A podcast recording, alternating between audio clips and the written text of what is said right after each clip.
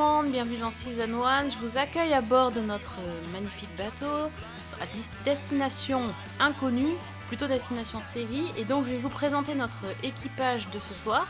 Tout d'abord Priscilla, Priscilla qui sera chargée de l'espace euh, détente, paillettes, massage, cocktail. euh, Balnéothérapie. C'est ça, balnéothérapie. euh, ouais. Salut Priscilla. puis, bah, exactement. Salut à tous, bienvenue à bord. Ensuite, il y aura aussi Fanny qui va être plutôt. euh, On va la mettre à l'espace média, Fanny. Recommandations, livres, séries, musique, elle peut tout vous recommander à tout le monde. Peu importe votre âge, il y aura toujours une recommandation pour vous. Ça, c'est grâce à Fanny. Salut Fanny. Salut Sophie, salut tout le monde. Bah écoute, volontiers. J'accepte le, le poste avec plaisir. Très bien. Et puis, dans, dans chaque navire, il y a toujours un passager clandestin. Celui qu'on a envie de mettre, euh, de jeter par-dessus bord. Ben, je crois que c'est toi, Alex, ce soir. Tout à fait, exactement. Bonjour à tous. Et moi, moi, laissez-moi vous présenter notre capitaine de bord. D'ordinaire sur les bateaux, le capitaine coule avec son navire, mais vu l'intro qu'elle vient de nous faire, le capitaine s'est suicidé avant de monter à bord du bateau. Exactement. C'est Sophie. C'est Sophie, puisqu'elle est déjà déjà en, en- en PLS. Ah oui, totalement. Et elle nous, a fait, elle nous a fait le lancement le plus déprimant du monde. On pensait qu'elle était déjà au bout de la corde. Mais peut-être bien. Écoute, je ne sais pas. Bref, vous l'aurez compris, euh, on n'est pas, on n'est pas dans le niveau comédie. C'est pour ça, en fait, on fait pas une comédie ce soir. On fait, un- on fait, on fait une série plutôt dramatique. Tu vois C'est pour ça, on se met dans l'ambiance. C'est pas la croisière Mhm. s'amuse, monsieur. Bon, alors, c'est, Oh, elle, elle qui a voulu faire le lancement le plus long du monde. Pour nous faire comprendre qu'on était sur une série qui parlait d'un bateau. Et après, elle me fait des leçons de morale. Non, mais je rêve. Bon, bah, la série de ce soir, c'est 1899. Voilà. Ça, ça ira comme ça. Le titre est assez court, au moins. C'est très bien parce qu'en plus, euh, parce qu'on on a- parlé euh, 2h45 avant de faire cette émission et elle a pas cité une seule fois le bon titre. Elle avait 10 ans d'avance, mais là, elle l'a bien cité pour l'émission. Ouais, moi, je suis en avance sur mon temps. Écoute, euh, qu'est-ce que tu veux? C'est comme ça. Mhm. Bien sûr. Et, et écoute, si tu commences à me chauffer, tu vas être obligé de pitcher la série. Hein. Ah bah, je peux.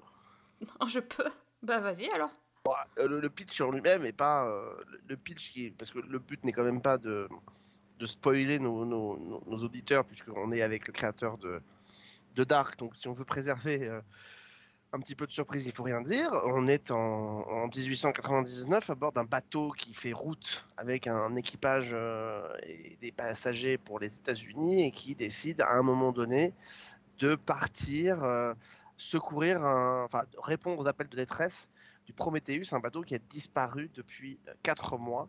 Euh, et ils décident de se diriger vers ce bateau. Et quand ils arrivent dans ce bateau, il est complètement abandonné, si ce n'est qu'on retrouve enfermé dans un, euh, dans un, je crois que c'est un bahut, une sorte de bahut à l'intérieur, euh, un petit garçon qui ne dit pas un mot, avec entre ses mains un, un- triangle métallique, euh, et puis un autre passager qui euh, se réincruste sur le, le bateau principal euh, avec une, petite créature qui le suit partout. Euh, et, voilà, et donc que se passe-t-il euh, à bord de ce Prometheus? Pourquoi est-ce que les événements qui sont passés à bord du Prometheus semblent vouloir se reproduire à bord de notre bateau principal?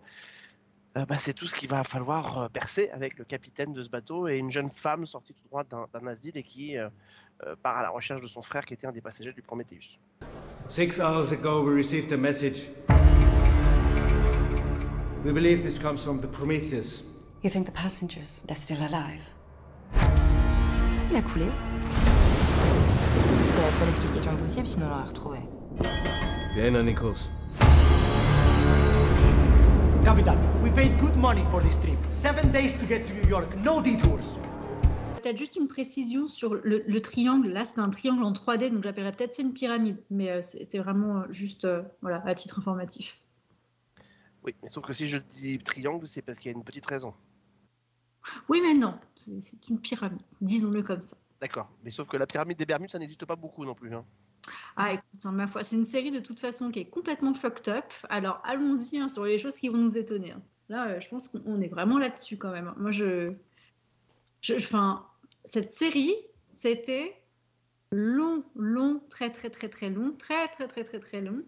Et euh, je ne sais pas trop quoi en penser en vérité. J'ai été perturbée par, euh, bah, par l'histoire en elle-même, parce qu'on se demande quand même bien où est-ce qu'ils vont aller, et c'est assez, euh, assez obscur du début jusqu'à la fin. Euh, les personnages, on a comme, l'a dit Alex, on a une galerie de personnages du coup qui partent d'Europe pour rejoindre les États-Unis pour vivre une vie quand même meilleure et plus apaisée, où ils vont pouvoir se libérer de toutes les chaînes qui, euh, qui sont inhérentes à leurs histoires personnelles. Et c'était euh, vraiment euh, la, création des liens entre ces personnages, euh, peut-être le seul point que j'ai ado- adoré dans la série. C'était comment est-ce qu'avec tout ce panel de personnages qui viennent du Portugal, euh, de l'Espagne, on a même qui viennent de Chine, on a des Français, on a des Allemands, on a des Néerlandais, on a vraiment euh, plus que le plus que, l'Europe, hein, on a vraiment le monde entier qui est représenté sur, euh, cette série.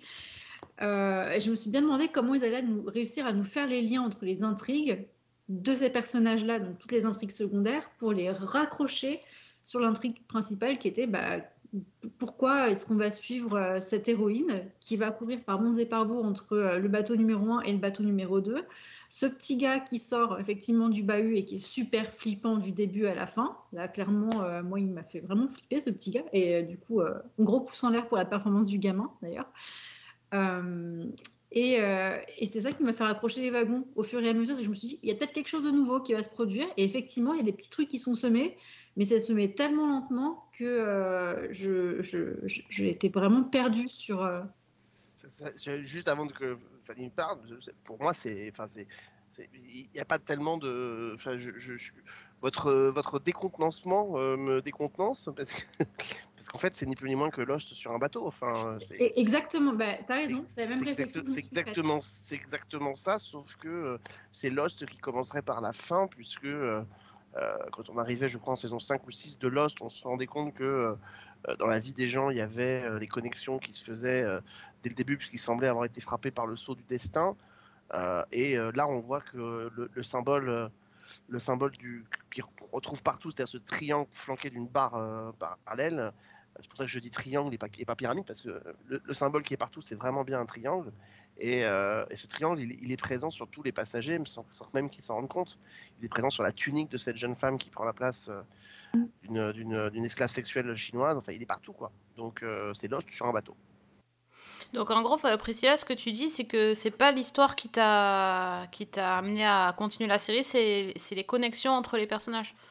Oui, c'est les connexions entre les personnages. Et pour être tout à fait honnête, c'était aussi euh, ce que j'ai pu lire de réactions de personnes qui ont vu, qui avaient fini la série avant moi sur Internet et qui avaient été complètement emballées. Moi, s'il n'y avait honnêtement pas eu cette espèce d'engouement, ce- cette intrigue, cette, euh, ouais, cette, petite, cette petite pop autour de ça, euh, je suis pas sûre euh, que je serais allée jusqu'au bout. Je m'étais même posé la question à la fin de l'épisode 4 si j'allais pas directement regarder l'épisode 8 pour, euh, pour faire le podcast de ce soir. Mais je me suis dit non, quand même, il y a, peut-être quelque chose de sympa qui va se produire. Et, euh, et ben voilà quoi. Je pense qu'effectivement, j'aurais pu passer de l'épisode 4 à l'épisode 8 et j'aurais pas loupé grand-chose euh, en vérité. Donc, c'est un peu la conclusion un peu triste que je tire euh, sur, euh, sur mon visionnage en fait de 1899. D'accord, mais moi je compte sur vous pour me donner envie de finir parce Bah, que ah pour bah, l'instant j'ai pas fini. Et voilà, j'aimerais Moi, savoir. j'ai pas, euh, fini, j'ai pas fini non plus. Donc, non, mais le, le but, c'est peu- enfin, le, le but, c'est si on, si on pour donner envie, il faudrait spoiler. Et spoiler, c'est pas, là- il faut surtout pas spoiler une série du créateur de Dark, parce que là, pour le Ouais. coup, euh, euh, Bah, moi, j'ai un petit problème. Euh, alors, moi, ce qui m'a accroché tout de suite dans la série, c'est l'ambiance que j'ai trouvé extrêmement réussie parce que j'ai vraiment eu l'impression d'une immersion sur ce bateau. Et, j'ai trouvé que, au, au point de vue de la réalisation des images, euh, j'ai trouvé que c'était très réussi. Et vraiment, j'étais dedans. Après, moi, le truc qui me déstabilise complètement, c'est que je dois faire partie des rares personnes pour qui l'histoire euh, n'était absolument pas mystérieuse. Alors, je n'arrive pas à l'expliquer. Je ne sais pas si inconsciemment j'ai décodé des trucs tout de suite. J'avais rien lu sur la série, hein, je précise, mais je pense que dès j'ai mis peut-être 15 minutes à comprendre l'essentiel. Et euh, ben, en fait, au fur et à mesure que j'avançais dans la série, euh, tout, ça, tout ce que j'avais senti se confirmait. Et donc, c'est très bizarre parce que j'ai lu un petit peu partout que les gens ne comprenaient pas très bien, qu'ils étaient intrigués par ce mystère, etc. Et pour moi, ça n'avait rien de mystérieux. Donc, je suis un petit peu perplexe, en fait. Je ne sais pas si c'est le, poème d'Emily Dickinson qui est dit au début, si c'est parce que ça reprend quand même des tas de choses, des tas de, thèmes qu'on a, déjà, qu'on a vu traités ailleurs. Je ne sais pas l'expliquer. Mais bon, pour moi, c'est assez limpide, en fait. Oui, je suis d'accord. Et c'est pour ça que du coup, dans ce que je disais tout à l'heure, euh, c'était l'idée d'avoir quelque chose de neuf, tu vois, un petit piment ou quelque chose qui, tu vois, qui te raccroche et, et que je trouvais pas, sauf un petit peu dans les interactions entre les personnages. Mais moi, c'était ça aussi. Je me suis dit, bah, j'ai l'impression que tout était dévoilé plus ou moins dans le premier épisode. Et, et je me vois à la moitié du premier épisode en regardant l'heure en me disant, c'est pas possible qu'un épisode dure 50 minutes et il y en a encore 7 derrière. Donc, euh, non, je, je vois bien l'idée. C'est pour ça que j'attendais quelque chose, tu vois, du punch, euh, des éléments surprenants. Et je les ai pas trouvés. Même si, comme tu dis, la réalisation est belle. Les petites musiques à la fin de chaque, de chaque épisode, ça, Ah. c'était quand même le petit kiff. Alors, heureusement qu'il y avait ça, parce que sinon, là, je pense que je tombais dans le coma, hein, mais pour de vrai. Et, euh, et, et c'est ça qui me disait, j'étais, oh, enfin, la fin de l'épisode. Super. Et après, je me dis, bah, il en reste encore derrière. Bon. Donc, je suis assez mitigée sur, euh, sur l'ensemble. Et vu qu'il y aura certainement une saison 2 qui va arriver derrière, vraiment, euh, je ne suis pas sûre d'aller enquiller la saison 2 euh, dans, dans quelques temps quand, euh, quand elle arrivera sur, euh, sur la plateforme. Mais toi, Alex, alors, t'as l'air euh, d'avoir vachement aimé. Bah, non, mais d'abord, euh, le fait de- d'être deux ou trois personnes à avoir compris ce que la série voulait dire, c'est pas ça qui fait que la série ne raconte pas quelque chose de nouveau, parce que visiblement, la plupart des gens, euh, euh, ne- ne- moi-même le premier, je suis pas forcément percuté. Alors, il y, a des tru- il y a des choses qui, semblent, qui peuvent sembler évidentes, d'autres qui ne le sont pas, et à mon avis, connaissant le monsieur à la tête de cette série, je pense que euh, c'est- on est loin, très très loin de, d'imaginer ce qu'il peut avoir sous le coude pour, pour cette histoire qu'il a tendance à toujours vouloir. Il, il- il sait étirer euh, les histoires pour, pour, pour dénouer le fil. Donc, euh, donc voilà, donc euh, euh, ça arrive à force de voir beaucoup de séries que on, on- percute sur les effets qui sont faits. Ça ne veut pas dire que la série les raconte mal. Ça veut juste ou n'apporte rien de neuf. Ça veut juste dire que on a on a une, quelque chose d'en avance. euh, sur la chose, des gens qui regardent une série précisément en écoutant même les, vers d'un poème et tout. Enfin, euh, ça, c'est des gens qui regardent beaucoup de séries qui font ça, hein, et je pense que le, le commun des mortels ne le fait pas. Moi, j'ai, moi, je suis déjà venu sur la série d'abord parce que j'avais adoré Dark et que j'aime la façon dont cet auteur euh, raconte des histoires parce que c'est quelqu'un qui sait raconter des histoires, qui a compris ce que c'était que les codes de la fiction et de la fiction notamment anglo-saxonne, bien que n'étant pas euh, euh, américain, il, a, très bien percuté, il sait comment on les raconte. C'est un peu comme quand on avait fait Yurt Scott euh, il y a quelques années euh, sur Season 1, cette série suédoise.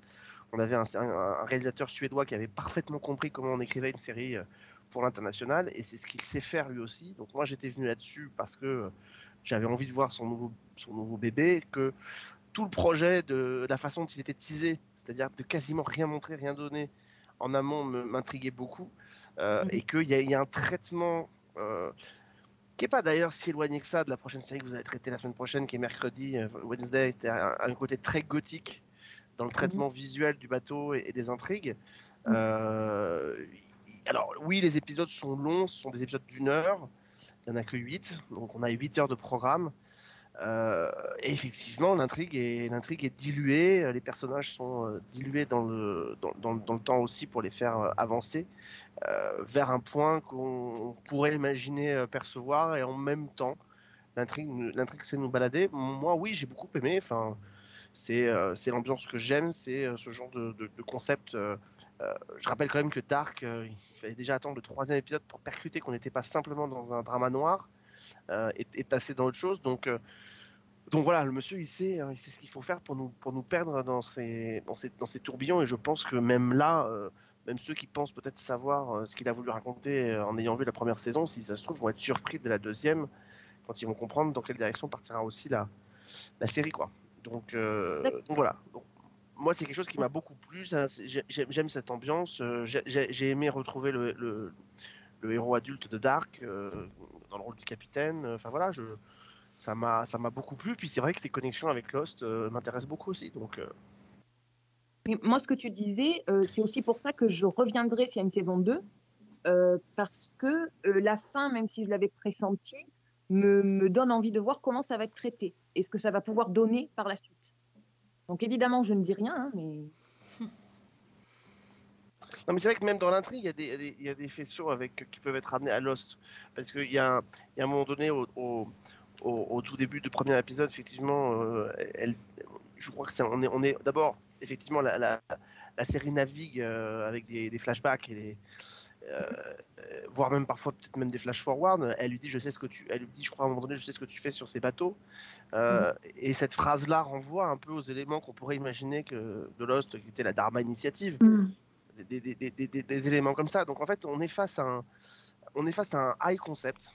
Et en fait, je pense que ce qui déstabilise avec euh, 1899, comme ce qui pouvait déstabiliser avec Dark, j'ai vu un tweet de Fanny qui disait que Dark, on s'arrachait la tête pour essayer de faire des connexions, pour essayer de comprendre qui était qui. Euh, En fait, je pense que les séries de ce monsieur, alors dont j'arrive jamais à, re- à redire le nom en, en entier, c'est pour ça que je le cite pas depuis tout à l'heure, mais le créateur de Dark, je pense qu'en fait, elles sont pas faites pour Netflix.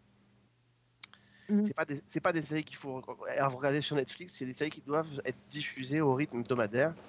à fait. Euh, Ah oui, ça, parce oui. que parce qu'on a besoin de les digérer. Et moi, c'était le problème de Dark, c'est que Dark, euh, c'était tellement complexe en termes de voyage dans le temps et de paradoxes temporels que euh, vous voyez les 10 épisodes pendant une semaine, un an, et puis après vous attendez plus d'un an pour avoir la suite et vous avez complètement oublié tout le reste. Euh, Et Mhm. donc les reconnexions avec la saison suivante sont euh, quasiment impossibles. Et je pense que c'est pareil avec 1899. On a une histoire qui est complexe. Alors j'entends qu'on puisse ne pas adhérer, mais je pense que c'est une histoire complexe. C'est surtout une histoire avec laquelle on n'a pas la force, on n'a plus forcément l'habitude. C'est-à-dire qu'on est sur une histoire où bah, il faut faire un effort. On peut pas faire autre chose. On peut pas être sur son téléphone en train de live tweeter. On peut pas être sur son téléphone en train de faire autre chose en même temps, en train de discuter tout ça. Il faut être concentré. Mm. Et c'est pas une histoire qui nous, qui nous mâche le travail. Alors après, le rythme très lent peut être chiant, parce que bon, moi je l'ai souvent souligné, c'est vrai que ça peut être gavant. Mais là, il y a quelque chose qui pour moi fonctionne. There must be some kind of way out of here. Said a joker to the thief. Irgendetwas stimmt mit dem Schiff nicht. There's too much confusion. Jetzt passiert das gleiche hier. I can't. We need to take back control. Sitzen auf einem Pulverfass, das kurz davor ist zu explodieren. Je suis d'accord sur le rythme de diffusion, ça serait vraiment euh, génial si on on avait vu un épisode par semaine parce que euh, on aurait pu euh, échanger entre les épisodes, essayer de trouver des choses, euh, élaborer des Théories. théories ensemble, etc. Par exemple, là, tu parles du symbole du triangle, euh, effectivement, qui est omniprésent, mais je l'avais pas vu moi sur le sur la robe de la chinoise, par exemple. Tu vois, c'est ce genre de choses en fait. euh, euh, que, qui manque parce qu'on regarde, euh, on, on enchaîne les épisodes et puis finalement, euh, pff, moi j'avais pas très très envie de les enchaîner, vraiment pas. Donc euh, bon après c'est c'est normal, il fallait Alors- qu'on se dépêche alors- de voir. on Non, n'est non, pas mais moi, moi, obligé, j'ai- alors- mais bon. Non, moi, je cher- de toute façon, je cherche pas parce que je savais que de toute façon, dans season- pour Season 1, on n'allait pas parler de, des rebondissements et des twists, donc je me forçais pas à regarder la fin. Et de toute façon, je me force pas à regarder les épisodes à la chaîne. C'est-à-dire qu'en général, je regarde un par jour. euh, et c'est à peu près tout parce que, euh, parce que j'aime ce côté euh, de, de ces intrigues à savourer. Et je pense que ça va me faire la même chose avec Wednesday. C'est que, alors pour une raison différente, c'est que l'univers me, l'univers me plaît, l'univers est macabre, donc du coup j'ai envie de le, de, bah, de, le faire durer, mais, euh, mais je pense qu'effectivement, là, il y, a un besoin de, il y a un besoin de digérer les informations qui sont données. Je suis assez d'accord avec toi, il y a besoin de retrouver cette espèce de choses qu'il y avait sur Lost, c'est-à-dire cette Mhm. élaboration de théorie. Mon Dieu, c'est quoi ce cafard? Qu'est-ce qu'il vient faire là? Euh, Ce triangle, pourquoi? Est-ce qu'en fait, on est tout simplement euh, sur une fiction qui met en scène la première grosse intrigue du triangle des Bermudes? Enfin, Il y a plein de choses qui peuvent être mises en place. Euh, mais euh, voilà, mais on a besoin de ça pour dire ah bah en fait non c'est pas ça, ah bah peut-être que c'est ça, ah bah voilà. Et ça on a perdu ça avec avec Netflix en fait. Donc en fait, il n'y a, que Fanny et Priscilla, euh, vous êtes les deux seuls à avoir fini la série. Alors oui, moi je, oui, je l'ai au bout et je rejoins Fanny sur ce qu'elle disait sur le fait que peut-être euh, en laissant passer un peu de temps euh, et vu la fin, peut-être que je jetterai un œil, mais ça sera vraiment euh, juste parce que euh, parce qu'on aura débriefé ensemble. Mais sinon, je pense que même naturellement, euh, je je remettrai pas un pied, mais la fin est rigolote. La, fin, elle m'a enfin raccroché et j'ai fait un ha vraiment. Et c'est ce que j'attendais depuis le début. Et là, on a un nouveau rythme qui va se mettre en place et qui sera peut-être plus intéressant. Et euh, pour le coup, bah, je rejoins aussi Alex sur le fait que euh, très très très mauvaise idée d'enchaîner les épisodes et, et d'essayer de, de faire un autre, euh, une autre activité en, même- en même temps, ça Ah ne marche sûr. pas. Non. Euh, je je l'ai regardé en deux fois, euh, du coup j'ai fait deux fois quatre heures. Euh, ouais, bah là c'était c'était compliqué. hein. Non, Mais- t'as une capacité d'a- d'attention vachement développée parce que moi je suis Alors, incapable de faire ça. bah, a priori, a priori, c'est pas si compliqué que ça. Même si tu as envie de te détendre, tu te dis bah là, j'ai pas très envie de sortir ou voilà, t'as un moment où tu as envie de chiller un peu. Euh, quatre épisodes, normalement, ça, ça peut passer. Mais avec ce produit-là, euh, c'est une erreur. C'est vraiment une erreur parce que euh, c'est vrai, le- le- à cause du rythme qui est lent, à cause peut-être voilà de ce besoin peut-être pour chercher des petits détails par-ci par-là. Puis t'as toutes les langues étrangères aussi. Les langues Oui. étrangères qui varient de l'un de l'une à l'autre. Alors moi, je les, ai- je les regardais en original. Oui. Donc, euh, j'ai eu, euh, enfin, j'ai le droit à tout le panel. Oui, parce que t'inquiète qu'en la français, c'est en français, c'est tout le monde est français. Hein. Enfin, Alors, j'ai- pas, j'ai pas regardé, mais je me suis dit, est-ce que ça aurait fait la même chose? Je me suis posé la question que sur Emily in Paris, où justement, si tu fais l'erreur de regarder en français, tu perds quasiment la moitié de l'intrigue parce que il y a tout l'équiproquo qui certainement tombe à l'eau.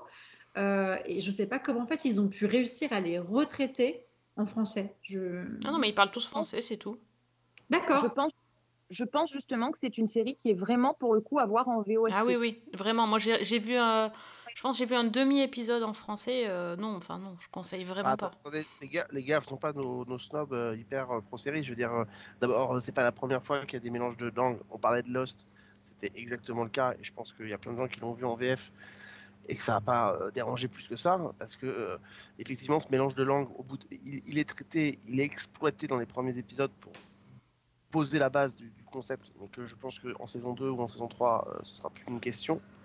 Euh, en tout cas, ce sera différent. Et puis, bah non, je, c'est, euh, moi, je, je, dirais pas, il faut la regarder en, v, en VOST, pardon, mais l'histoire est déjà extrêmement compliquée et difficile. Je pense qu'il y a des gens pour lesquels il faut se dire que si ils ont envie de pas passer à côté d'une série un peu différente, mais que euh, n'ont pas envie non plus d'être épuisés à la fin de l'épisode, euh, la, gymnastique intellectuelle pour essayer de comprendre ce qui est raconté plus en plus le, passage d'une langue à l'autre peut être quand même assez assez éprouvant. Donc là, on fait nos bobos euh, fans de, séries qui regardent les séries en, VOST, mais enfin, euh, il y a beaucoup de gens pour lesquels sur ce genre de série-là, ça peut être compliqué Oui, de, mais de cette attention, euh, Alex, attention, euh, faut pas non plus, euh, faut pas non plus dire que c'est irregardable en VO. Au contraire, Je, je dis pas, je, personne, parce que juste un truc tout simple, hein, Alex. Les, les gens qui regardent des séries euh, en anglais sous-titrées en français, peu importe qu'ils parlent chinois, espagnol, hollandais ou ce que tu veux, ça sera toujours sous-titré en français. Donc en fait, pour eux, ça va pas changer grand-chose fondamentalement. Ils vont toujours avoir Non, un mais- recours aux sous-titres. Donc voilà. Mais ce qu'on pas peut vraiment dit mettre en avant là-dessus, c'est qu'il y a quand même un vrai truc qui va toi aussi t'immerger en tant que, en tant que, que- que spectateur, parce que tu vas dire, mais et moi si j'étais dans, en fait, moi j'ai- j'aime bien, j'aime bien imaginer ce truc-là, si j'étais dans, dans cette situation-là, mais c'est ça qui rend en fait le drame encore plus fou et euh, le, le, le- pour le coup la série intéressante. Et, et tu te dis, mais ça rend le truc en- encore plus sac de nœuds. Donc c'est pour ça que euh, j'aurais plutôt tendance à dire, même si c'est compliqué, bon, euh, et tenter, euh, la, la Vost, ce sera pas mal, mais si vraiment un moment, et ça je, je reconnais que j'ai failli le faire, tout à fait humblement, euh, j'ai failli basculer en français juste parce qu'il y a un moment j'en avais un petit peu marre. Parce que c'était à cause du rythme lent. Moi c'était plutôt ça en fait euh, qui, qui m'épuisait. C'était vraiment le rythme. C'est pas forcément qu'il y ait plein de langues. Et aussi euh, pourquoi est-ce que euh, je, je te recommanderais vraiment de le faire en VO jusqu'au bout c'est que ça apporte quelque chose mais vraiment jusqu'au bout quasiment hein, de, de, de la saison. Donc c'est euh, surtout sur les derniers épisodes, je sais pas où t'en es, Alex. euh, Non, mais, mais attendez, je, le côté, euh, si, si tu Non, peux te, mais te Priscilla, je- cela, Priscilla, deux secondes, je parle pas de moi. ouais, mais parle pas de moi en disant ça, je- général, si tu peux te permettre ce luxe-là de dire, non, mais d'accord, mais- Les, gars, les, gars, sortez, sortez, il faut qu'on sorte de temps en temps de notre concours de fans de séries euh, et qu'on on se mette de temps en temps un peu à la place des gens qui regardent les séries et qui les regardent pas simplement comme nous on les consomme de manière, euh, de manière grosse et de manière, parfois même outrancière parce qu'on en regarde beaucoup plus que le commun des mortels. Euh, je, je, D'abord, euh, c'est pas vrai que tu vis l'expérience. euh, moi, j'y crois pas un seul instant. D'abord parce que dans la vie de tous les jours, si tu te retrouvais sur le bateau confronté à ces, différentes langues, tu n'aurais pas sous les gens pendant qu'ils parlent une traduction avec des sous-titres. Donc de toute façon, là aussi, euh, les sous-titres, on peut dire biaisent le jeu. Si tu veux vraiment vivre l'immersion totale sur le bateau, tu regardes la série en VO et pas en VOST et tu essayes de, capter ce qui peut être dit pour vivre vraiment l'expérience. Mais la plupart des gens, euh, et je pense que le créateur de cette série le fait aussi comme ça, c'est-à-dire qu'il il prend la série exigeante entre guillemets avec une intrigue un peu capillotractée, etc. et il l'insuffle dans de la série de divertissement grand public. Parce que malgré tout ce qu'on dit sur la série, malgré son rythme, malgré tout ça, ça reste, je pense, une série grand public comme Dark l'était, avec la thématique des voyages dans le temps. Et donc, à partir du moment où on considère que c'est une histoire de, qui, est- disponible pour un grand public, il faut accepter aussi que parfois le grand public, bah, il n'a pas envie de regarder, il regarde pas les séries en, VOST, quelle que soit la série, quelle que soit la qualité de la série, euh, et c'est juste qu'ils n'en ont pas envie. Enfin, c'est juste, euh, tu peux leur sortir qu'ils vont vivre l'expérience autrement et tout ça. Oui, ça on est d'accord entre nous, mais le public pour lui, c'est pas comme ça qu'il le perçoit. Lui, il a envie de pouvoir capter une histoire qui est un peu compliquée sans avoir besoin en plus de faire attention aux subtilités de la langue. Donc c'est hyper compliqué, c'est hyper précis. Ben, disons, moi, j'ai absolument rien contre la VF. Là, en l'occurrence, je trouve qu'au moins sur les premiers épisodes, ça vaut le coup de tenter la VOST parce que ça apporte vraiment quelque chose, même dans l'intrigue. Qui ne m'a rien apporté de plus. Alors peut-être parce que j'avais l'expérience de Lost euh, et que j'avais déjà vécu ces, ces choses-là avec Lost, effectivement, où là pour le coup, Lost, la moi je l'ai découvert uniquement en VO, puisque effectivement elle, a mis- elle avait mis du temps à arriver chez nous.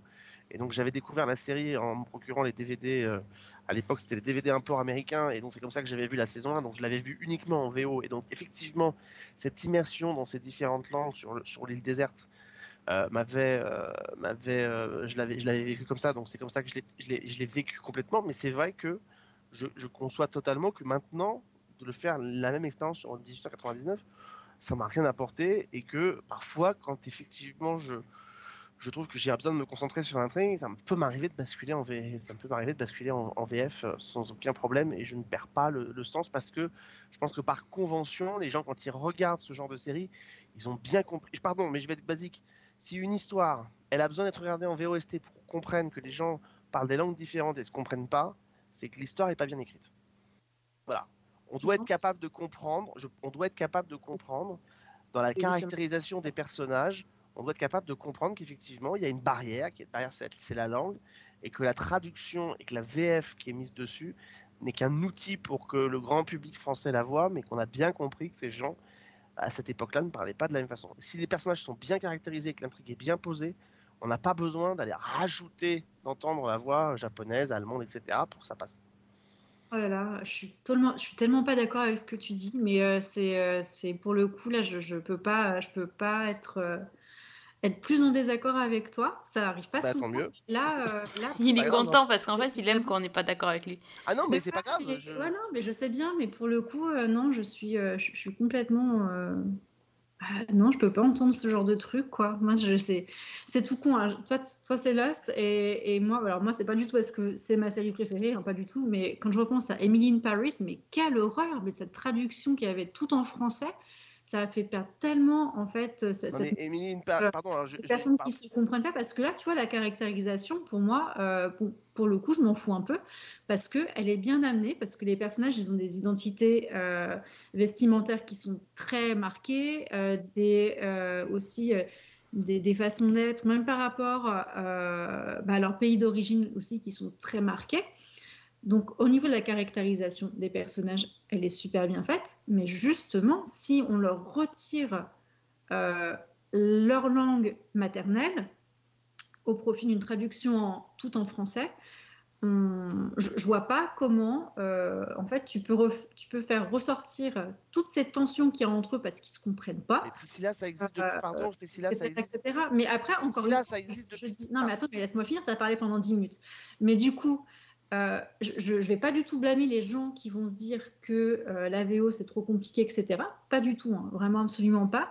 Mais euh, voilà, c'est une invitation euh, que je mettrais plutôt sur du, visionnage en langue originale, mais absolument pas forcé ni quoi que ce soit, parce que de toute façon, le but, comme tu dis, c'est de passer un bon moment en regardant un produit qui nous touche, ou peut-être pas forcément, après quelques épisodes, et, et juste de passer du bon temps, il faut que ça reste. quelque chose euh, qui- voilà, qui nous fait planer et sur lequel on prend du plaisir. Donc peu importe ce qu'on choisit, que ce soit du français, de l'espagnol, du portugais ou ce que tu as envie, voilà, c'est juste que c'est peut-être la petite pépite euh, intéressante pour, euh, pour ceux qui seraient un petit peu curieux de, de tenter la VO. Voilà. C'est bon, je peux répondre maintenant, madame la Yes, professeure? you can, you can. Dans le cas de Emily in Paris, euh, Emily in Paris, c'est une, c'est une purge auquel la langue, France, la langue anglaise donne un côté hype. Donc euh, voilà, donc euh, maintenant le, côté, euh, le comprendre les subtilités de la langue, pardon, ça existe depuis 70 ans, depuis qu'on regarde des séries en VF dans tous les pays du monde. Il y a beaucoup de traductions qui sont faites. La, VOST, elle existe depuis très peu de temps en réalité à l'échelle des séries et heureusement qu'on n'a pas attendu la VOST pour profiter de la subtilité du travail. Ce qui par contre est, emmerdant, c'est quand la VF est mal faite. C'est pas que la VF existe. Et dans les in Paris, le problème c'est que la VF est ratée. Donc c'est pas, euh, c'est pas, pas la question. C'est qu'on a été affublé Émilie d'un accent, euh, d'un accent épouvantable euh, et que et que ça c'est complètement ridicule. Mais dans, dans 1899 comme dans Dark d'ailleurs, dans Dark par exemple, il y a plein de gens qui peuvent être et c'est mon cas totalement réfractaires à entendre le son de l'allemand par exemple. Moi je pouvais pas. C'est-à-dire que c'était c'était il y avait une espèce de sonorité assez violente et tout. Moi je ne pouvais pas l'en- l'entendre. Ça, ça me heurtait j'ai rien contre l'allemand, mais c'est pas une langue que je trouve jolie et qui me, et qui me plaît. Et, là, effectivement, je pense que si euh, une série, elle peut être, si elle est bien écrite, c'est, elle, elle doit pouvoir passer ce filtre de la barrière de la langue. Voilà. Donc, ça, c'est qu'il y ait une petite subtilité qui fasse plaisir, ok, mais je pense que honnêtement, euh, honnêtement, on doit pouvoir en profiter et parce que c'est un divertissement. Si c'était une espèce de réflexion sur la nature humaine euh, un truc très un peu comme The Leftovers par exemple pourquoi pas ce qui est, quelque chose de beaucoup plus sentimental beaucoup plus charnel beaucoup plus émotif. Pas de problème. Euh, je peux comprendre effectivement là mais là sur un, divertissement comme celle-là moi je, je, je, je me mets à la place des gens et, et cette gymnastique intellectuelle déjà du sous-titre parfois rien que ça peut fatiguer.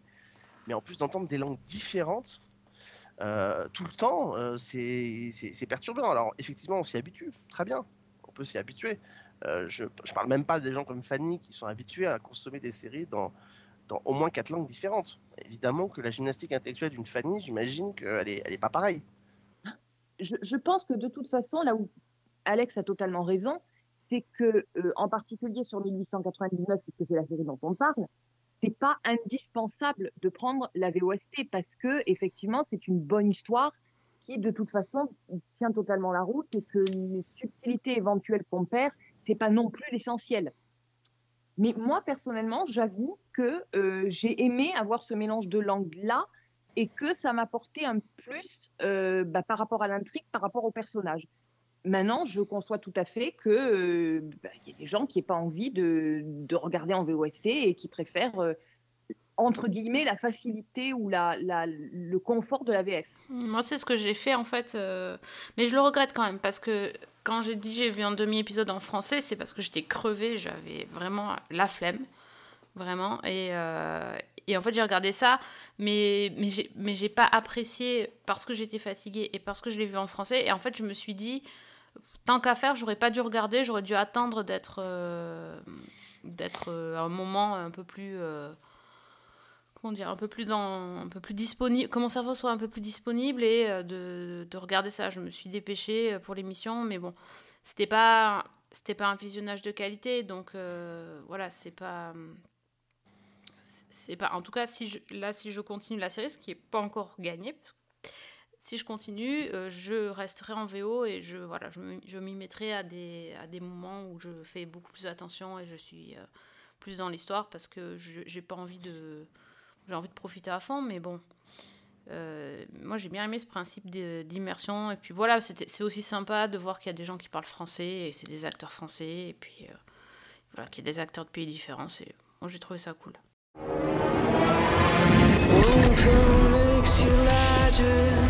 Anything.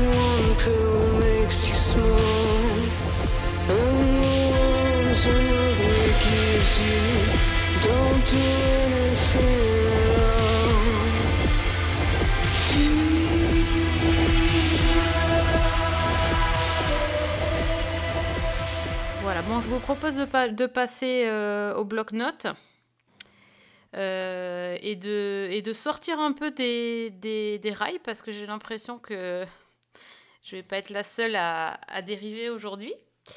Euh, donc, euh, qui, qui veut parler série et qui veut parler autre chose? Alors, des séries. Qui a des séries? Bah, moi, tout le si monde. tu veux. Tout le monde, hein, à mon avis. Tout le monde? Bon, alors ça va. Alors, Anne, qu'est-ce que tu as vu de sympa? Euh, bah, moi, j'ai vu une série. Alors, une série sur Netflix qui est une série italienne que vous pouvez regarder en VOST ou en VF, il n'y a pas de problème. Donc, euh, la série s'appelle Tutti chiede salvezza en italien et Nous voulons tous être sauvés en français.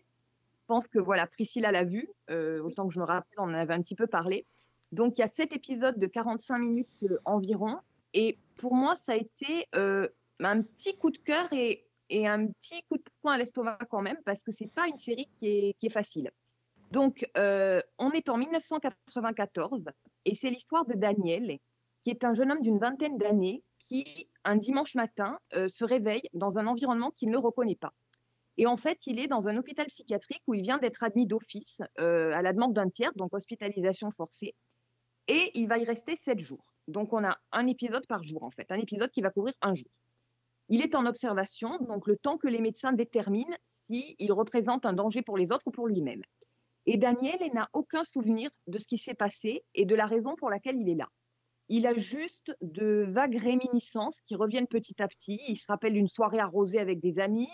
Euh, il est rentré chez lui euh, dans l'appartement où il vit avec ses parents. Et puis, plus rien. Et donc, il se retrouve dans ce service psy.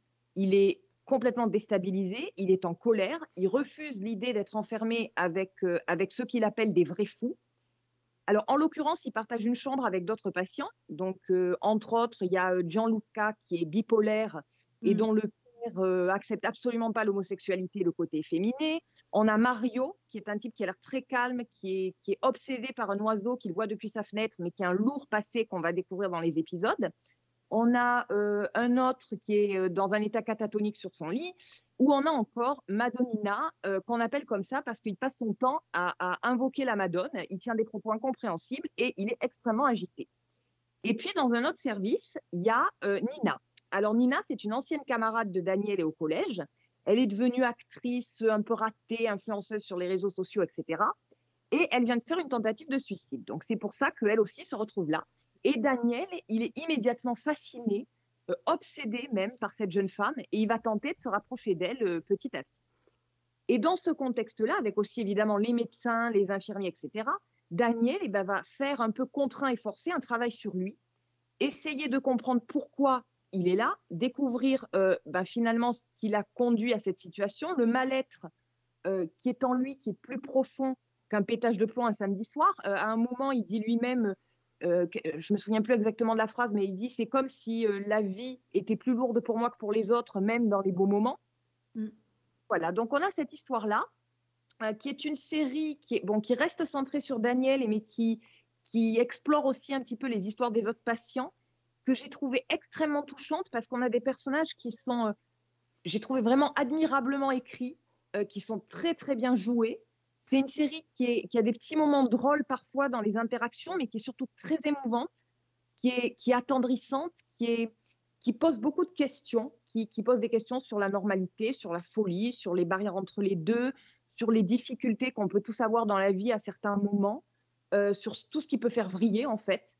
Et, et puis aussi sur le, le système de santé, la manière dont euh, sont traités les patients, euh, sur les relations humaines qui s'instaurent entre eux. C'est une série qui est pleine d'humanité. Et j'ai trouvé que bah, finalement, ça disait quelque chose sur, tous ces personnages qui, j'allais dire, qui se raccrochent désespérément les uns aux autres. C'est, dur parfois. Mais euh, bah, au final, c'est une série aussi qui est, j'ai trouvé, pleine d'espoir, pleine de jolis moments. Euh, le casting est absolument impeccable. Euh, je trouve que tous les acteurs sont géniaux dans des rôles qui sont vraiment pas faciles à interpréter. Et bah, c'est une très très belle surprise. Et vraiment, donc, je recommande d'y jeter un œil. Euh, donc ça s'appelle Nous voulons tous être sauvés. Et c'est sur Netflix. Qual è l'ultima cosa che hai fatto l'altra sera?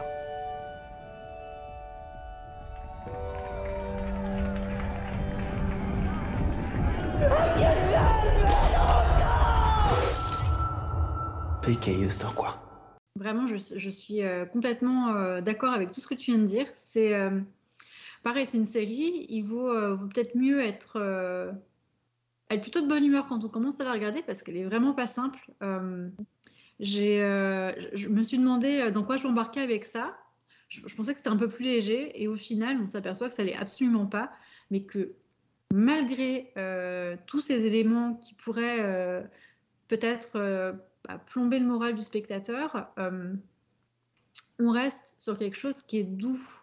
C'est très, très paradoxal. hein. On est sur quelque chose qui est à la fois très violent parce que on se dit mais waouh, euh, et si c'était moi, et si c'était quelqu'un que je connaissais, ou alors est-ce que c'est quelqu'un peut-être que euh, j'aurais pu côtoyer et qui traversait ces choses-là, comment aussi j'aurais pu, euh, j'aurais pu le ressentir moi? Alors c'est peut-être très bizarre hein, de, chaque fois de, se plonger dans des séries de cette façon-là, mais pour le coup, elle interpelle vraiment à tous les niveaux. C'est pas une petite série euh, que, euh, sur laquelle on peut être indifférente. Je, pense que c'est aussi ça, c'est l'indifférence. Est-ce que ce genre de, choses peut nous laisser indifférents en tant que personne? Eh bien, la réponse là, clairement, c'est non, parce que c'est c'est bien écrit, on a juste envie d'y replonger et puis euh, on ressent de l'empathie, on ressent de la tristesse, on ressent de la joie, comme tu as dit, de l'espoir. Et, euh, et vraiment, c'est une, très très grande surprise parce que c'est pas forcément le, le genre de, de série dont on a l'habitude. Et pour le coup, elle a été très bien écrite et très très bien amenée. Euh, toi, Priscilla, t'as vu une série aussi? Eh ben non, moi j'étais sur ces deux-là et ça m'a déjà pris pas mal de temps. Oui, tu m'étonnes, en effet. Alex, qu'est-ce que tu nous racontes? Écoutez, moi je voudrais confirmer, alors je vais pas m'arrêter euh, diplôme dessus parce que euh, Fanny en a déjà très très très souvent parlé, mais euh, je, continue à rattraper euh, cette série qu'elle nous avait conseillée très très souvent et qui est à mon sens trop injustement à considérer chez nous, qui est Yellowstone. Et, euh, et que je savoure euh, que je continue de savourer j'en suis qu'à la saison 3 mais voilà je trouve que c'est euh, c'est une série euh, c'est une série maudite euh, sur laquelle on tape euh, facilement parce qu'on veut se payer les américains euh, euh, et que je pense qu'elle a eu le tort de naître en fait pendant que Trump était au pouvoir Euh, voilà et que euh, on, identifie tellement ces gens de l'Amérique profonde aux électeurs de Trump que du coup on en fait une série euh, pro-Trump alors qu'en fait c'est simplement un western transposé à l'époque moderne, en fait, avec tous les codes du western, et une famille qui vit comme s'ils étaient encore euh, au 19e siècle euh, dans l'Ouest américain, euh, euh, voilà, et qui règlent leur compte. euh, voilà. Moi, je, moi, j'ai tendance à dire que c'est euh, c'est Dallas qui rencontre les Sopranos, quoi, euh, Yellowstone. C'est euh, c'est comme ça que je les vois. C'est les, règlements de compte se font comme les Sopranos, euh, à, coups de flingue, et, voilà. Et en tout cas, c'est une série que je trouve absolument géniale, et, je trouve que Kevin Costner est, est- absolument formidable, que la- l'actrice qui joue sa fille est absolument dingue. C'est une, c'est une euh, mais XXXXXL. Euh, elle, est, elle est incroyable et et il y a une séquence que, évidemment, Fanny se souvient, mais qui est quand même juste hallucinante dans la saison 2, quand elle se fait casser la gueule littéralement par euh, les, les- les- les hommes de main envoyés par les deux, les deux frères ennemis du clan euh. Euh, Cette séquence, euh, sais- Fanny, évidemment, je pense que tu t'en souviens, mais elle est, abso- elle est absolument dingue quand même, parce que l'expression à prendre plein la gueule prend tout son sens. Quoi. À ce personnage de Bess, moi, c'est un personnage que j'adore. Je crois de toutes les séries euh, que j'ai pu regarder, c'est, elle est dans mon panthéon. Et, et la série en elle-même est magnifiquement écrite. C'est, Ouais. un bijou. Et je crois que c'est une des rares séries où je, où je continue, même après trois saisons, à ne pas, euh, pas- malgré le fait que la technique nous permet de le faire, de ne pas sauter le générique. Parce que Ah oui. je, je le trouve mais tellement magnifique ce générique que voilà. Donc, euh, donc d'ailleurs, il faut qu'on discute parce que comme je n'arrive pas à trouver 1883, je vais avoir besoin de tes compétences. Euh, parce que j'ai envie, du coup, on a envie de savourer tout. On a envie de déguster et j'ai hâte de voir effectivement euh, 1923 pour voir euh, ce que euh, Harrison Ford et Hélène Mirren vont apporter euh, à la famille Dutton. Enfin, c'est quand même un, un héritage dingue. Enfin, d'imaginer que, que Harrison Ford et Hélène Mirren donnent naissance à Kevin Costner, moi je trouve ça quand même assez Oui. fascinant. Oh là là là là. Ah Oui, c'est. Bah oui, c'est Mhm. les ancêtres, donc euh, c'est. Oui. Ah, mais tu parles du générique, euh, moi j'ai le frisson à chaque fois, quoi. Ah, la musique. Elle est magnifique, mais la BO entière est, est géniale. Et ce qui est, ce qui est- ce qui est terrible, c'est que chaque épisode commence, on a l'impression, en fait, pardon, mais qu'en fait, dans la petite maison, dans la prairie, tellement la musique qui, qui ouvre chaque épisode, elle est douce, elle est calme. On a l'impression qu'on va juste retrouver une bande de personnes au coin du feu qui grattent la guitare et qui jouent un petit air de musique. Et en fait, c'est un déchaînement de, c'est un déchaînement qui s'ensuit derrière. C'est absolument génial. Euh, voilà. En tout cas, un conseil si un membre du clan d'Automne veut vous raccompagner à la gare routière, n'y allez pas. Voilà, n'y allez pas. Ceux qui ont vu la série savent ce que ça veut dire. Euh, ne, les, ne- ne les suivez pas. Voilà. Euh, mais voilà, c'est vraiment une série super. Allez-y, profitez-en. Je pense qu'il va falloir que j'accélère parce que pour l'instant, elle est sur Salto et que on ne sait pas trop si Salto va continuer à vivre Oui, très c'est ça, c'est ça. Il y a peut-être un faut en compte à rebours là qui va se, qui va se déclencher. My family and I find ourselves in an interesting situation. Can I help you? Looking for John Dutton. Oh, yeah, who's looking for John Dutton? The walls are closing in on all sides. We're fighting to survive. Your father's ranch isn't a kingdom, and he isn't a king. Your family deserves to lose everything.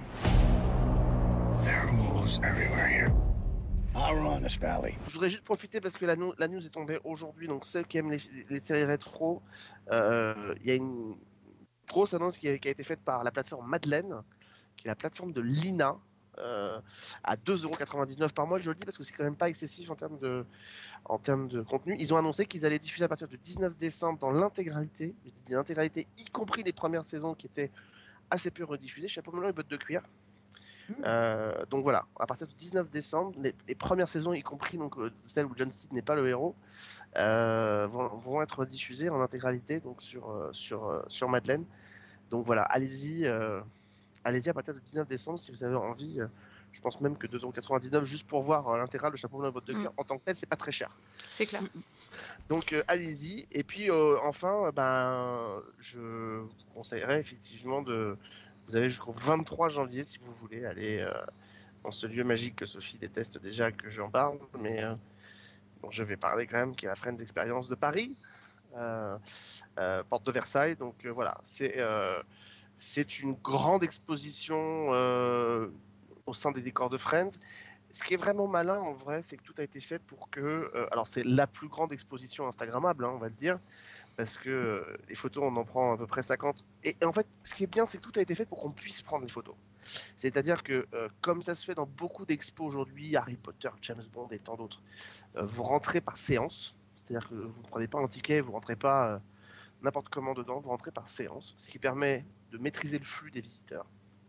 Et vous rentrez dans, le, dans la, dans la, vous passez dans les décors aussi avec un certain euh, rythme qui est soutenu euh, par les, organisateurs. Ça veut dire que vous avez des files d'attente devant chaque décor. Et les, gens de l'exposition vous font rentrer petit à petit dans les décors pour prendre des photos. Vous êtes jamais plus de 7 ou 8 sur le décor. Ce qui fait que vous n'avez jamais la saturation du décor avec 15 personnes dessus qui, euh, qui se bouffent le truc et qui empêchent de prendre des photos sympas. Donc vous rentrez, vous avez les décors, donc vous avez les décors principaux, qui sont entrepassés par des scénographies, des infographies sur la série. Donc il y a une espèce d'énorme frise qui résume toutes les relations amoureuses de tous les personnages pendant les 10 saisons. Vous avez des costumes, vous avez euh, des perruques, vous avez des choses comme ça qui sont réutilisées.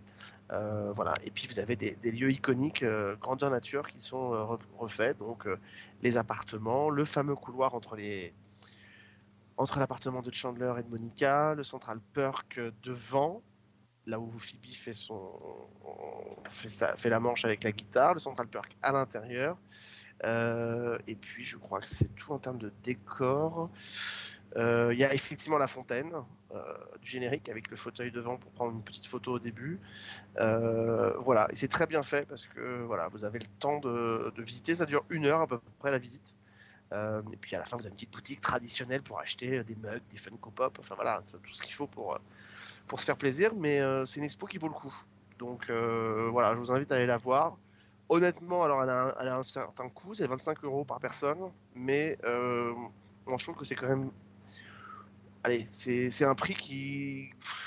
Je dis que c'est un prix qui, est mérité parce que au-delà des décors qui sont vraiment repris à l'identique, vous êtes vraiment sur le plateau tel qu'il est, j'imagine, en termes de taille, tel qu'il était, puisqu'il a été refait pour euh, la réunion des personnages en 2021. Et, et- et mine de rien, vous imaginez, vous avez, je sais pas, euh, 2000 personnes qui vont y passer par jour. Euh, L'entretien euh, de tous les gens qui posent leurs leurs fesses sur les fauteuils, qui se prennent en photo, qui font. Voilà. Donc, tout ça, ça a un coût, 25 euros, c'est c'est plutôt raisonnable, je trouve, pour une expo de ce genre. Donc, euh, en tout cas, si vous êtes fan de Friends, allez-y. Et parisien, comme d'habitude. Et parisien. Oui, mais enfin bon. euh, Ah. Le mettre à trifouiller les oies, c'était plus compliqué pour traîner du monde, on va pas se mentir. comment ça, monsieur C'est parce que la province s'est trifouillée les oies ou comment ça se passe? Bah, exactement. Ouais. Exactement. Non, mais il fallait un. Et c'est la première fois qu'il venait en Europe, puisque pour l'instant, on avait fait que les États-Unis. Et c'est la première date d'une tournée européenne. Donc, a priori, après, après elle va devrait partir dans d'autres pays d'Europe. Euh, peut-être l'Angleterre, peut-être d'autres pays, peut-être euh, euh, peut-être en Espagne ou en Allemagne, je sais pas, j'ai pas d'autres dates pour l'instant.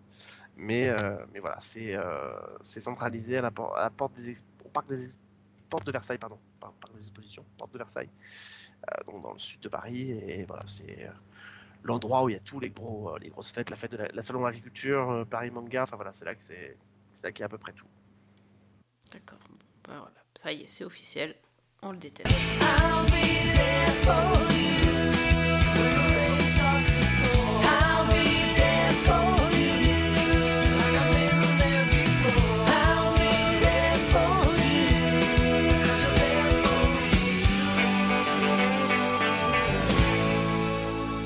Après, puisqu'on parlait de voix, c'est vrai que par contre, il faut attendre que c'est euh, tout est en français, c'est-à-dire que tout est en anglais. Euh, donc, euh, on est sur des. on- le- je pense que le mobilier et les expressions font euh, tout le tour du monde. Donc, on est sur le, on est sur les expressions américaines. On n'entendra Ouais. pas, par exemple, nous- on avait Copain de moi, mais- quoi. T'as pas. Copain de moi, on n'entend pas, par exemple, malheureusement. On n'entendra pas, mais on avait rompu, mais on, we are on a break. Euh, euh, et, et oui, il y a un décor que j'ai oublié, qui est le fameux décor de l'escalier avec le canapé. Il faut monter et où donc vous pouvez vous prendre en photo avec vos, cop- vos copains, vous mettez d'un côté et de l'autre. Et Et sa gueule, le- sa gueule pivote ou... Alors en, améri- en américain, mais sa gueule pivote effectivement euh, dans, le, dans, le, dans le décor. Ok, ok. Bon, bah, très bien. Bon, bah, moi je vais enchaîner, je sais pas comment, parce que je suis un peu euh, au 36e dessous d'entendre ça. Euh, si, bah, puisqu'on parlait de, de personnes qu'on déteste, à part Alex, il y a euh, aussi une série, qui, pas une série, ah, voilà, voilà. Je vais parler de, pas une série justement, un film. Euh, mais je, je m'en fous, je fais ce que je veux, c'est mon podcast. un film Non, quand c'était moi la dernière fois, tu m'as dit il triche. Ouais, ben voilà, ben ouais. Qui s'appelle euh, The People We Hate at a Wedding. C'est donc un film sur euh, Amazon avec beaucoup d'acteurs de série. Donc euh, hop, hop, hop, hop, je me rattrape un petit peu aux la branches. et notamment Kristen Bell. Donc par contrat, si vous avez lu le contrat Season 1, euh, en tout petit en bas, il y a écrit dès que Kristen Bell fa- fait quelque chose, il faut en parler. Juste Est-ce qu'il y a au-dessus- grande show Est-ce qu'il y a grande show non. ou pas? Non Et juste au-dessous de la ligne, Gillian Anderson est une déesse. Donc, tu vois, il y a- il y, a aussi ça. Et donc, il y a Kristen Bell dans cette série, mais il y a aussi Ben Platt, euh, qui est génial. Et il y a Alison Janney, qui est super aussi. Donc, euh, et c'est une, euh, et c'est une, euh, un film. Je vais c'est très dur à dire un film, un film, un scénario. qui- Une histoire. je m'entra- je m'entraîne. Un scénario qui a été écrit par les sœurs Moulineux, qui sont euh, deux sœurs euh, scénaristes qui ont travaillé sur euh, Bob's Burger et qui ont ici adapté euh, un livre de Grant Ginder, ou Ginder, je ne sais pas comment on dit son nom. Euh, donc ça raconte bien sûr l'histoire d'un mariage, mais euh, c'est euh, en gros c'est une comédie romantique pas romantique. Voilà, pour, pour, euh, pour sortir un peu des, clichés des comédies romantiques euh, et des mariages. Donc ça raconte l'histoire de, de Bell et de, qui joue donc une, américaine qui va devoir aller euh, en compagnie de son frère qui est joué par Ben Platt euh, à un mariage. Et ce mariage, c'est celui de leur demi-sœur qui est, en fait euh, anglaise et se déroule à Londres. Alors euh, l'histoire, c'est que leur mère donc euh, a eu un, premier mari euh, qui était français mais ils habitaient à Londres, donc ils ont eu un enf- une enfant qui, était, qui habitait six mois de l'année en Angleterre et six mois de l'année la- aux États-Unis. Et euh, qui euh, petit à petit euh, s'est un peu éloignée de ses, de ses deux frères, euh, frères et sœurs américains. Et donc elle est restée à Londres. Donc le mariage a, a lieu à Londres avec beaucoup d'anglais au mariage et là c'est la famille américaine qui débarque à Londres. Ça nous rappelle le, le fameux épisode de Friends euh, où ils vont tous à Londres, c'est un peu ça. Euh, sauf que évidemment déjà un ils n'ont pas envie d'y aller parce que ils n'ont pas vraiment d'atome crochu avec leur sœur qui est très très très différente d'eux et aussi beaucoup beaucoup beaucoup plus riche. Euh, deux, ils n'ont pas du tout envie d'y aller. Et trois, ils se retrouvent à devoir y aller alors que c'était pas prévu. Enfin bref, c'est toute une série de, de situations qui les amènent à se retrouver à ce mariage. Et évidemment, rien ne se passe comme prévu. Euh, c'est. euh, moi j'ai beaucoup apprécié ce, ce film. C'est euh, alors là pour le coup, c'est détente euh, 100%, c'est assez fun, c'est un petit peu trash. Voilà, il y a, y, a, beaucoup de blagues, enfin voilà, de cul, hein, clairement. Euh, voilà, il y a, y, a, y, a des, y a des quelques situations un peu, euh, voilà, on peut pas regarder avec que des enfants quoi. Hein. Quelques situations un peu coquines, donc c'est un peu compliqué à regarder avec des enfants autour. Euh, et euh, et c'est surtout très drôle parce qu'il y a le- la confrontation des Américains qui débarquent avec leurs gros sabots à Londres. Qui, à Londres, c'est vraiment les- la famille très, comment on dit ça, snob. Voilà, donc euh, il y, a, y a un gros clash euh, des cultures, il y a, y a plein de quiproquos, il y a plein de, de disputes, de, une vraie comédie romantique. euh, voilà, il y a, y y a le beau, y a le beau mec qui est aussi par là, il y a, tout ce qu'il faut. Moi, j'ai vraiment beaucoup aimé. C'est, euh, j'ai trouvé ça euh, rafraîchissant et pas énervant parce que je peux pas dire que je sois assez, je trop fan des, des comédies romantiques euh, et des trucs qui se passent dans des mariages. Donc là, ça m'a un petit peu réconcilié avec ça. Kristen Bell, parfaite. Ben Platt, euh, génial. Euh, tout- tous, franchement, un, cast de dingue. Donc euh, franchement, si vous voulez vous passer un bon moment ce week-end, je vous conseille, c'est sur Amazon. Donc ça s'appelle The People We Hate at a Wedding. Did my daughter Eloise come? She left a note for you. We can just read it ourselves. How you gonna do it? Dear Mum, Alice and Paul, all I've ever wanted was to feel like a part of this family. I thought maybe my wedding would be a chance to reconnect. No fighting! But I see now that maybe we were never really connected. Bah, D'ailleurs, si tu veux continuer, Sophie, euh, il y a- enfin, je crois que c'est la première fois que ça va arriver sur TF1. Euh, cette année, ils dégainent un téléfilm américain de Noël en prime time. Ce Ah, sera celui avec le- Terry Hatcher? Exactement, et James Denton. Ouais. C'est les retrouvailles du couple de Desperate Housewives euh, qui s'appelle Coup de foudre avant Noël. euh, voilà, et ce sera, je crois, le. De vous trouver la date, mais je crois que c'est autour. C'est le 12 décembre. Voilà. Je, je sais pas si j'ose dire devant Fanny et Priscilla que je, je déteste les, les téléfilms de Noël. Mais non. Mais non, bah non, bah il y si. en a- il y en a rarement de très bons, quoi. C'est ça le problème. Mm, Oh bah, on leur demande pas d'être bons. Oui, hein, voilà, oui, non, mais- De, de nous faire un peu de chiller, hein, c'est tout. Ouais, ouais, non, c'est pas du tout ce que j'aime. Par contre, je pense que je vais quand même regarder euh, juste. euh, Juste pour voir. Ouais, ouais, voilà quoi. Bah ouais. Bah ouais, c'est- c'est Ah, c'est c'est quand même deux acteurs qu'on aime bien. c'est ça, euh, c'est un peu là, là c'est le côté Madeleine de Proust parce que franchement, c'est pas le. Ouais, le produit d'appel me fait pas rêver non plus. hein. Non mais c'est étonnant quand même que TF1 dégaine ça Ouais. en prime time un lundi soir. euh, tu vois, c'est alors évidemment je pense que c'est facile, ça leur coûte moins cher que d'en produire un, mais euh, mais c'est vrai que c'est plutôt c'est plutôt malin et et on se dit que si ça fonctionne, peut-être qu'ils vont avoir- tenter les autres années d'en reproduire d'autres avec Mais- des castings un peu forts, mais euh, Ouais, genre avec des anciens. euh, de des anciennes vedettes. Ancienne, d'anciennes séries, mais, du- mais ils avaient déjà fait. Enfin, c'est pas la première fois qu'ils proposeraient quelque chose avec un titre coup de foudre. Ah, il y en avait eu pas mal, même avec c'était et tout ça. C'était des, c'était des téléfilms, tu vois, dans l'idée. Oui mais d'accord, mais c'était des créations françaises. Oui, oui, c'est des créations en français. C'est mais- la différence, c'est la Ah oui. différence. que- Oui. Oui, c'est la disque, mais dans, tu vois, dans, dans, dans l'idée du titre et peut-être dans l'idée un peu histoire d'amour, mignonnette, ouais, ils, ont fait quelques petites tentatives euh, il y, a, il y a quelques mois auparavant. Donc, ouais, pourquoi mais le simple fait, le simple fait de le faire en, en français lui donne une espèce de côté plus-value un peu plus entre guillemets noble. Ça fait une création, ça fait un truc, donc ça passait bien. Et pourquoi Euh, c'est pas là, Lois la- et Clark? Parce que moi aussi j'aimais bien Lois et Clark. Peut-être que ça viendra. Hein. Et là, c'est vraiment une production. En plus, c'est un téléfilm qui aurait pu être diffusé l'après-midi. C'est diffusé par, euh, c'est produit aux États-Unis par Hallmark. Ah oui, Hallmark, bah oui. Mm. Donc, euh, on est vraiment sur un truc très, euh, très calibré pour. Donc, euh, mais c'est plutôt, moi, je trouve que c'est plutôt sympa de, de leur part de tenter ce genre de choses. Euh, maintenant, Mhm. j'aimerais bien que ce genre de programme, on les ait aussi, par exemple, pendant les fêtes, quoi. Qu'on arrête de se morfler. euh, euh, le 24 décembre, des Jean-Luc Reichmann en, en voiture, voilà, et pourquoi pas Mais ils n'avaient pas, euh, Alex, t'as pas le souvenir que l'année dernière, ils avaient fait une espèce de, de, de téléfilm aussi de Noël qui se passait euh, façon euh, Nos chers si. voisins? Si, Euh, Oh, ouais, mon c'était Dieu. représentatif du genre, hein, il me semble. Donc, si, si, euh, si, mais c'était avant Noël, c'était très très bien d'ailleurs. et ça avait bien marché. Hein. Ah bon?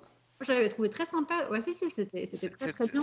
C'était dans un, effectivement, c'était dans un immeuble et en fait, euh, le, le, le, le- pitch c'était que tout le monde se retrouvait autour, euh, euh, un peu effectivement à la mode Mon cher voisin, mais avec notamment euh, Lanny Guthrie qui jouait le rôle d'un d'un Thomas Pesquet et qui tombait amoureux d'une jeune femme en fauteuil roulant dans l'immeuble où vit sa mère et tout. Enfin, c'était et c'était très bien foutu parce que ça avait tout pour être casse-gueule. Et en fait, ils en avaient fait un truc qui était délicieux, charmant, un peu à Love Actually. Puis, ouais, ouais. Et ben, c'était la, c'était la, la gardienne de l'immeuble qui essayait de rassembler tout le monde et ça tombait plus ou moins à l'eau et euh, on la voit se bagarrer un petit peu euh, pour rassembler, euh, pour rassembler. Fanny, Fanny, tu l'avais vu, je crois, il me semble, Oui, tu en avais parlé dans le podcast en me le conseillant et je ne serais pas forcément allée voir et j'avais suivi ton conseil, j'avais beaucoup aimé. Ouais, c'était très mignon, très mignon. Noël à tous les étages, je crois. C'est ça. Ah bien, oh là là, quelle mémoire.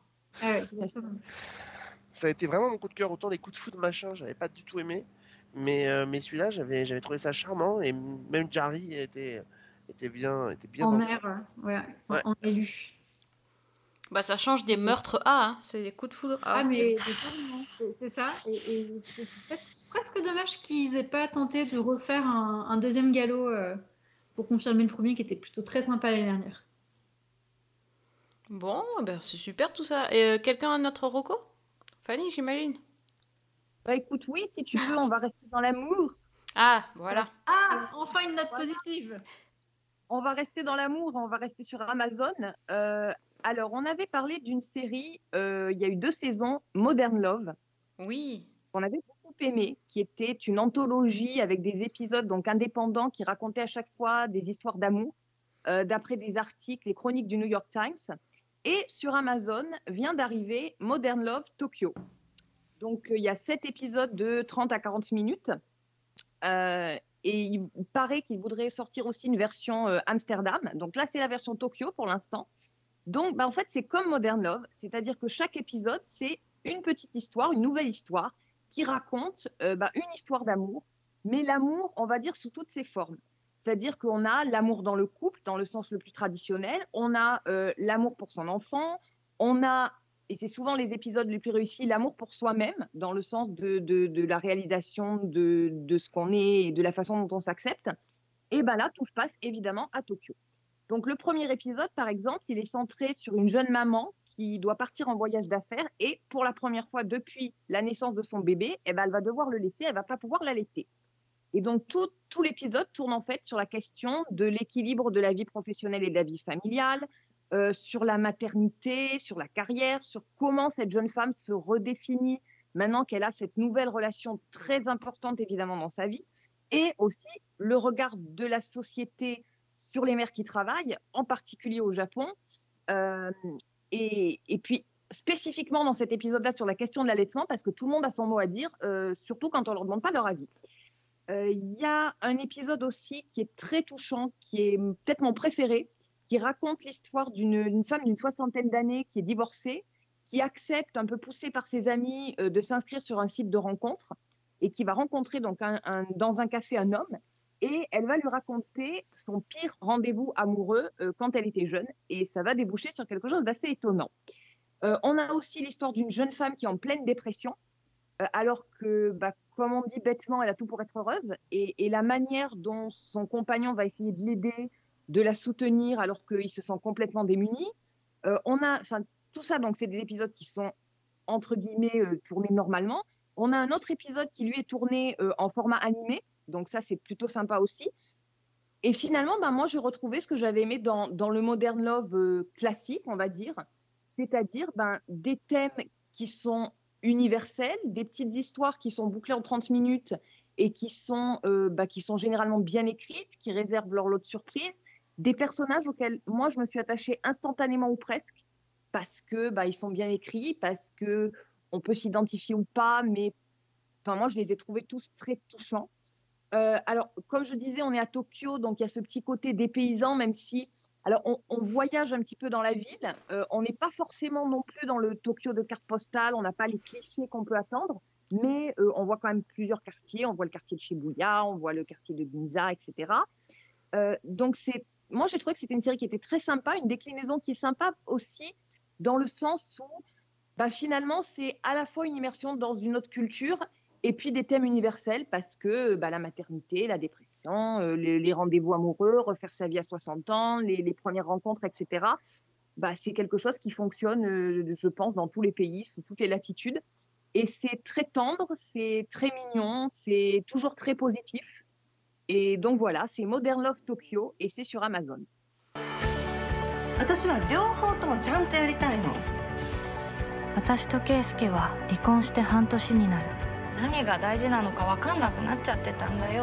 私は両方ともちゃんとやりたいの 私と圭介は離婚して半年になる何が大事なのか分かんなくなっちゃってたんだよマッチングアプリの初デート Ah bah merci pour ta reco parce que honnêtement j'étais même euh, sur Amazon pour voir le film là et j'ai même pas vu qu'il y avait ça. C'est c'est un problème ça qu'on qu'on voit rien en fait.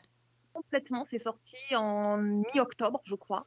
Et moi, j'aurais pu passer à côté si on ne l'avait pas signalé. Donc, Bon c'est pour ça que on aime bien les réseaux sociaux parce que les gens ils nous disent des trucs parce qu'on peut pas tout voir. Il y a tellement de choses. euh, Puis c'était trop fouillé Amazon de toute façon. ouais, non, c'est Ça euh, c'est une catastrophe. Enfin bref on n'est pas là pour critiquer Amazon. Ils ont ils ont de bonnes Non. choses de temps en temps. Non, Voilà. souvent. Faut pas déconner, souvent. Ils ont, ils ont un très bon line-up et surtout, ce qui est vachement pratique, c'est qu'ils ont, ils sont en train de devenir un agrégateur de, de plein d'autres plateformes et ça, c'est quand même vachement pratique. Donc, euh, Ouais.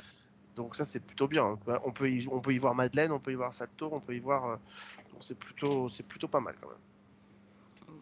Voilà très bien.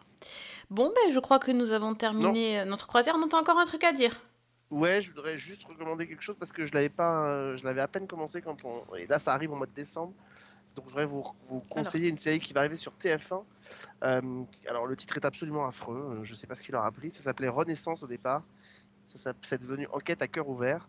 Euh, le titre est horrible. Il faut je- fallait qu'il y ait un truc euh, enquête pour. euh, Oui, ah, mais le problème, c'est que ça n'est pas une... c'est tout sauf une enquête en D'accord, réalité. très bien, Euh, c'est ça le paradoxe, c'est que Oui. je pense que l'enquête est là pour donner l'impression qu'il y a un- une touche de polar, et en fait pas du tout. Le, le- le rôle principal est tenu par Claire Kem. Claire Kem, c'est une jeune femme qui, on l'apprend au début de la série, en fait, elle est en attente d'une grève du cœur parce qu'elle va, elle va très très mal. Euh, et, en- et puis un jour, elle est appelée. Il y a eu une jeune femme qui a été victime d'un accident de voiture et elle va, euh, elle va bénéficier de son don de, cœur. Elle arrive donc à l'hôpital et donc elle va, euh, elle va récupérer le cœur de cette jeune femme. Et à partir du moment où elle va vivre, elle va récupérer le cœur de cette jeune femme, elle va commencer à avoir des espèces de visions, euh, des visions un peu étranges qui lui laisseraient entendre que voilà, il y a quelque chose derrière le, derrière l'histoire de cette jeune femme qui est pas très nette derrière cet accident. Et en, réalité, elle va se retrouver à essayer de découvrir d'abord qui est sa donneuse, et puis de, re- de retrouver donc la, elle va tomber sur le père de la jeune fille qui lui ne veut pas comprendre si sa fille a vraiment été euh, victime d'un accident ou si on, l'a tuée. Et donc elle va l'aider, ce père, à essayer de comprendre. Et en réalité, ce qui est assez bien foutu, c'est que euh, en fait, ça, a tous les atours d'un polar, de ce qui aurait pu être un polar. Et en fait, c'est vraiment un drama. Euh, un drama. Alors évidemment, il y a une petite pointe d'enquête parce qu'on cherche à savoir euh, si cette jeune femme a été victime ou pas d'un assassinat, mais en réalité, ça passe assez vite au second plan. Euh, ce qui est très touchant, d'abord, moi, c'est la comédienne qui joue la fille, euh, donc on va découvrir dans de nombreux flashbacks. Moi, je l'aime beaucoup, c'est l'héroïne euh, qu'on avait aimée dans Beau Séjour, qui jouait Cato dans Beau Séjour, cette jeune Ah fille qui oui. enquête sur sa propre mort euh, sur Arte. Et cette jeune fille flamande, elle est, elle est- elle est absolument, elle est absolument géniale dans cette série. Enfin, elle a, elle a- elle a quelque chose de très touchant. Et en fait, c'est un vrai drama sur la quête des origines d'une jeune femme. Et on va remonter en arrière, c'est-à-dire qu'on va, on va avoir l'enquête de Claire Kem et, de ce- et du du papa de la jeune femme pour essayer de comprendre ce qui lui est arrivé. Et en même temps, on va remonter aux origines du trauma de cette jeune fille. Euh, voilà, pourquoi est-ce qu'elle a été adoptée elle aussi Enfin voilà. Et c'est un, c'est un, c'est un joli drama, c'est très bien interprété. Il y a aussi euh, François, euh, François, Martin Laval, un ancien des Robins des Bois. J'arrive jamais à me souvenir, pardonnez-moi de son, de son prénom. François Pierre, c'est ça? Pierre François. Pierre François Martin Laval, voilà, merci beaucoup, euh, qui joue un papa euh, euh, à, à l'opposé de tous les clichés qu'on peut voir dans toutes les séries euh, sur les papas. Et il est, protecteur, il est attentionné, il est là pour sa fille, il est à l'écoute. Enfin voilà, il est, très, il, le joue avec beaucoup de, bienveillance et il est très touchant. Et, voilà, en fait, moi, c'est une histoire qui m'a captivé parce que j'ai trouvé ça bien foutu. J'ai trouvé, alors, il y a, il y a une, il y a une intrigue euh, qui sert de prétexte pour l'enquête autour de la fille de Claire Kem qui tire un peu en longueur. Très honnêtement, je comprendrais que les gens à un moment donné euh, soient un peu fatigués parce que c'est pas c'est pas le truc le plus réussi, mais tout le reste autour, je trouve que c'est euh, c'est joli, c'est fait avec beaucoup de subtilité, c'est fait euh, c'est voilà, on est un peu dans ce qu'avait fait TF1 avec Vision aussi, avec Louane l'année dernière sur quelque chose d'un peu différent, qui sort un peu des sentiers battus et euh, et voilà et c'est et ça mérite vraiment d'être d'être découvert parce que c'est c'est assez c'est assez bien fait, c'est assez réussi. Voilà, ils sont pas récompensés encore une fois leur juste, à leur juste valeur. TF1, ils tentent beaucoup de choses cette année. Euh, ils vont lancer aussi une nouvelle série début du mois de janvier qui s'appelle euh, Les disparus de la forêt noire, qui est euh, un espèce d'énorme thriller euh, euh, qui va être assez euh, intense avec Hélène de Fougerolles dans le rôle. Il y a Grégory Fitoussi, il y a Chicky Cario. Euh, Enfin, il y a une très très grosse distribution sur un, un charnier avec 12 cadavres qui sont retrouvés à l'intérieur en pleine forêt noire et euh, il va falloir enquêter là-dessus parce que la même nuit où on a déterré ce charnier, euh, il s'est passé plein d'autres choses.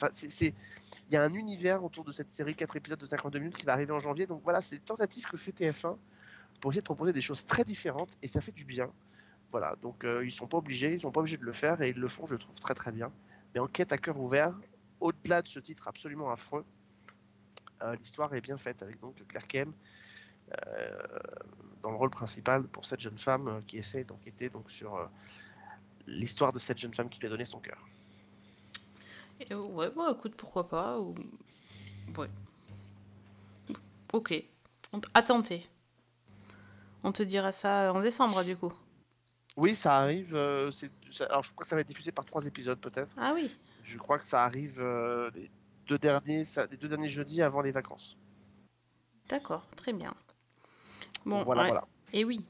En attendant de, de vous parler de cette série-là, on va vous retrouver la semaine prochaine avec une série qu'on attend depuis longtemps, qui s'appelle donc Mercredi. Alex en a parlé tout à l'heure euh, rapidement et euh, en disant qu'il attendait. Et euh, bah, je crois qu'on est tous et toutes vraiment impatients de la découvrir. Elle est sortie déjà, elle est déjà disponible, mais moi j'ai attendu Et un vachement petit peu. bien. T'as commencé, hein oh vilain. Moi j'ai attendu un peu, j'ai- voulu garder un petit peu pour, euh, pour le week-end, mais euh, bah, en tout cas hâte d'en parler avec vous la semaine prochaine. Euh, vous serez présents j'espère. Bah, bien sûr. Ok, très bien. Et ben en attendant, si euh, de vous écouter sur mercredi, si on veut vous parler sur Twitter, euh, Fanny, c'est quelle adresse? Alors moi, c'est Fanny L. Allegra. Ok, Priscilla? Ce sera la vraie prise. Et Alex. Smelly Cat, non Smelly Cat, Smell. Alexandre Le Trèbe, tout simplement. Tout, Tout simple- simplement. Tout simplement. Juste Alexandre Le Train. C'est juste mon prénom. Voilà, exactement. Et toi, Euh, c'est Season 1 avec un 1. Avec un 1, tout à fait. Ça n'a pas changé, monsieur. Et, et violet. Et violet. Tu sais aussi ce qui n'a pas changé? Non. Eh Ce ben, qui là- a changé, ce qui a changé et que je suis sûr que les gens regrettent, c'est cette époque où on t'appelait Kira. Moi, je trouve que c'est dommage qu'on ne soit pas revenu à cette bonne époque. Bah écoute, euh, moi j'assume, il n'y a pas de souci. Mais, mais, mais oui, mais, mais, je, mais je dis pas ça avec de la, de la, de la... C'est que je, à chaque fois que j'ouvre cette conversation, quand on fait nos lives, je retrouve le, le pseudo de Kira et je me souviens de ses premières années de Season 1 et, et, et ça fait quelque chose, tu vois. C'est Non mais ça y est, il- c'est de la nostalgie. c'est ça les nostalgiques. Oh. Ah bah oui. Bah, bah papy le train, qu'est-ce qui se passe? Pas bah grave. oui, ma petite fille, attends. Mais oui. Bah donc tu sais ce qui a pas changé, c'est c'est c'est la fin de l'émission aussi. Qu'est-ce qu'il faut dire alors? On dit quoi? On dit bonne. Hashtag Sunset Beach Forever. Putain, quel relou. On dit bonne semaine. Et bonne série. Et bonne série.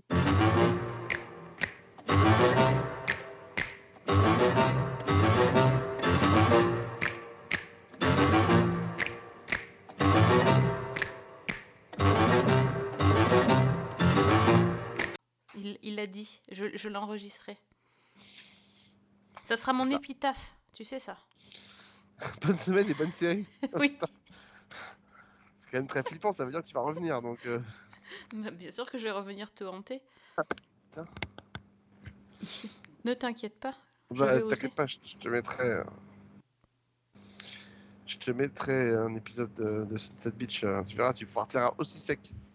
On te, on te jettera, on te jettera des DVD sur ta tombe, t'inquiète pas. Voilà. Comme la- la- le petit exorcisme, euh, le petit exorcisme avec des épisodes de Sunset Beach. Ça peut le faire. Ça peut marcher. Franchement. Ça peut marcher.